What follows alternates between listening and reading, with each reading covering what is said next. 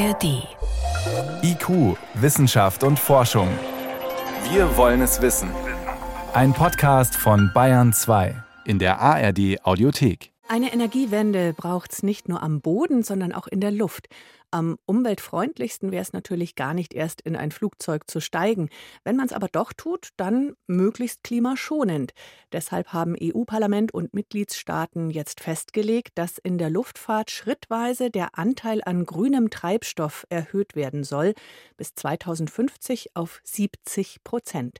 Mein Kollege David Globig hat sich damit beschäftigt. David, es geht um auf Englisch Sustainable Aviation Fuels, kurz SAF. Was genau ist damit gemeint? Das sind nachhaltige Treibstoffe, die man auf zwei Wegen herstellen kann. Man kann zum einen Biomasse nehmen, also das sind idealerweise Reststoffe, also Speisereste, altes Pflanzenfett zum Beispiel, Abfälle aus der Land- und Forstwirtschaft. Die lassen sich zu Treibstoff verarbeiten. Da wird dann beim Verbrennen in den Triebwerken nur so viel CO2 wieder freigesetzt, wie die Pflanzen vorher aus der Luft entnommen haben. Und der andere Weg ist, dass man Kraftstoffe synthetisch herstellt mit Strom aus erneuerbaren Quellen. Das sind dann die viel diskutierten E-Fuels. Für die zerlegt man zunächst mal Wasser mit Hilfe von elektrischem Strom in seine chemischen Bestandteile Wasserstoff und Sauerstoff. Und dann nimmt man CO2, etwa aus der Umgebungsluft oder aus einer Biogasanlage, und aus dem Wasserstoff und dem CO2 kann man dann klimaneutrale Treibstoffe produzieren. Diese grünen Treibstoffe und herkömmliche Flugzeugtriebwerke, vertragen die sich miteinander? Ja, völlig problemlos. Schon die heutigen Maschinen würden auf der Stelle Beimischungsquoten von sogar 50 Prozent vertragen, also halbe halbe normales Kerosin und nachhaltige Flugzeugtreibstoffe.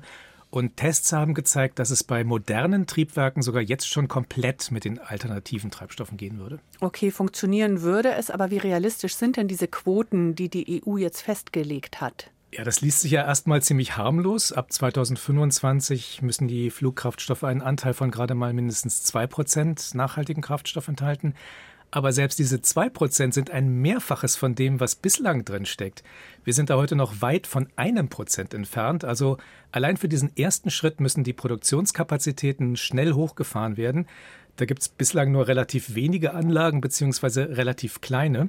Und das geht dann so weiter. 2030 sind wir ja schon bei 6 Prozent, 2035 bei 20 und 2050 muss dann die Quote 70 Prozent betragen. Das klingt ein bisschen so, als würdest du daran zweifeln, dass das überhaupt zu schaffen ist. Also wir müssen uns anstrengen, aber grundsätzlich ist das hinzukriegen. Auch Experten bei den Umweltschutzorganisationen gehen davon aus, dass bis Anfang der 2030er Jahre ein Anteil von 10 bis 20 Prozent möglich wäre. Und die glauben sogar, dass man schon bis 2045 komplett auf nachhaltige Flugtreibstoffe umsteigen könnte. Die andere Frage ist, ob es überhaupt genug Ausgangsstoffe dafür gibt oder auch genug Strom. Das ist tatsächlich ein entscheidender Knackpunkt. Es gibt nicht beliebig viel von diesen Biomasse-Reststoffen. Das sind einfach riesige Mengen an Treibstoff, die wir benötigen. Vor Corona hat der weltweite Flugverkehr pro Tag rund eine Milliarde Liter Kerosin verfeuert. Wow. Und um solche Mengen zu produzieren, braucht man einfach auch entsprechend viele Reststoffe.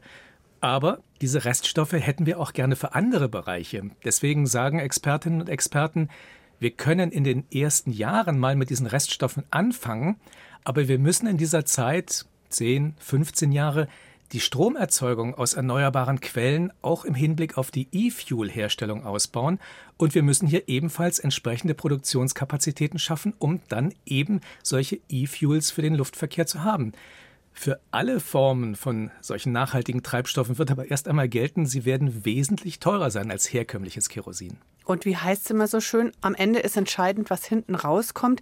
Wenn diese Treibstoffe jetzt in einem Flugzeugtriebwerk verbrannt werden, wie sieht es dann mit den Abgasen aus? Naja, das ist eine ganz normale Verbrennung. Das heißt, da entstehen Stickoxide, da entsteht Kohlenmonoxid. Es wird das CO2 wieder freigesetzt, das man bei der Herstellung zum Beispiel aus der Luft entnommen hat. Und es entstehen auch nach wie vor kleine Partikel und die werden auch weiterhin für Kondensstreifen sorgen. Da sind wir dann bei einem weiteren Punkt, der eine wichtige Rolle bei der Frage spielt, wie die Luftfahrt klimaneutral werden kann.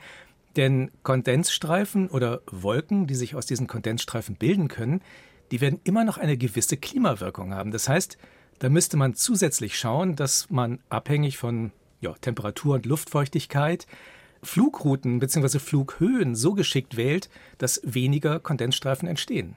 Grüne Treibstoffe sollen im Luftverkehr in Europa künftig eine viel größere Rolle spielen. Die EU hat jetzt beschlossen, anteilig 70 Prozent bis 2050. Vielen Dank für die Erklärungen, David Globig. Gerne.